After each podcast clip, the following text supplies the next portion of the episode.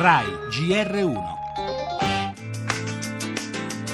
Sono molto contento di essere qui ad Amatrice in questo momento di solidarietà con questa città bellissima scossa da quella tragedia di un anno fa. Credo che la musica sia una bella terapia anche a volte.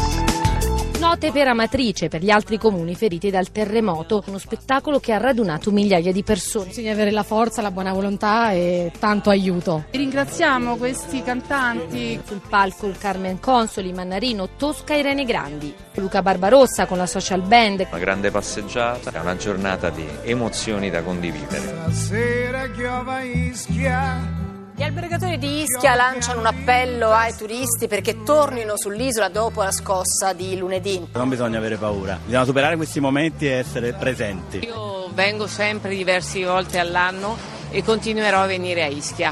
L'imperativo ora è andare avanti, soprattutto per un'isola che vive di turismo. Invitiamo tutti a tornare o a venire ad Ischia anche per la prima volta, perché è l'unico modo per aiutarci.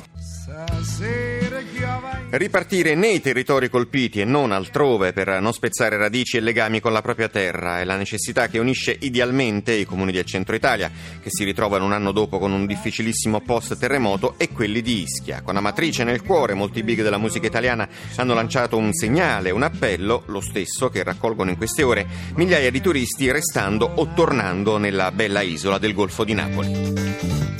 Le altre notizie, migranti, oggi i vertici a Parigi di Francia, Germania, Italia e Spagna. La Merkel in un'intervista occorre aiutare Roma e la Grecia. Sgomberi, il Viminale studia un piano tra le ipotesi l'uso dei beni confiscati alla criminalità organizzata.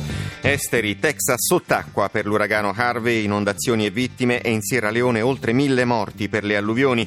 La politica, voto in Sicilia più vicino all'accordo nel centrodestra. Parleremo anche della protesta dei professori universitari contro il blocco degli stipendi stipendi, da oggi stop agli esami in decine di Atenei. Ancora agli MTV Video Music Awards trionfa Ed Sheeran. Infine lo sport, MotoGP, capolavoro dovizioso, vince a Silverstone e vola in testa al mondiale. Poi naturalmente spazio anche al calcio.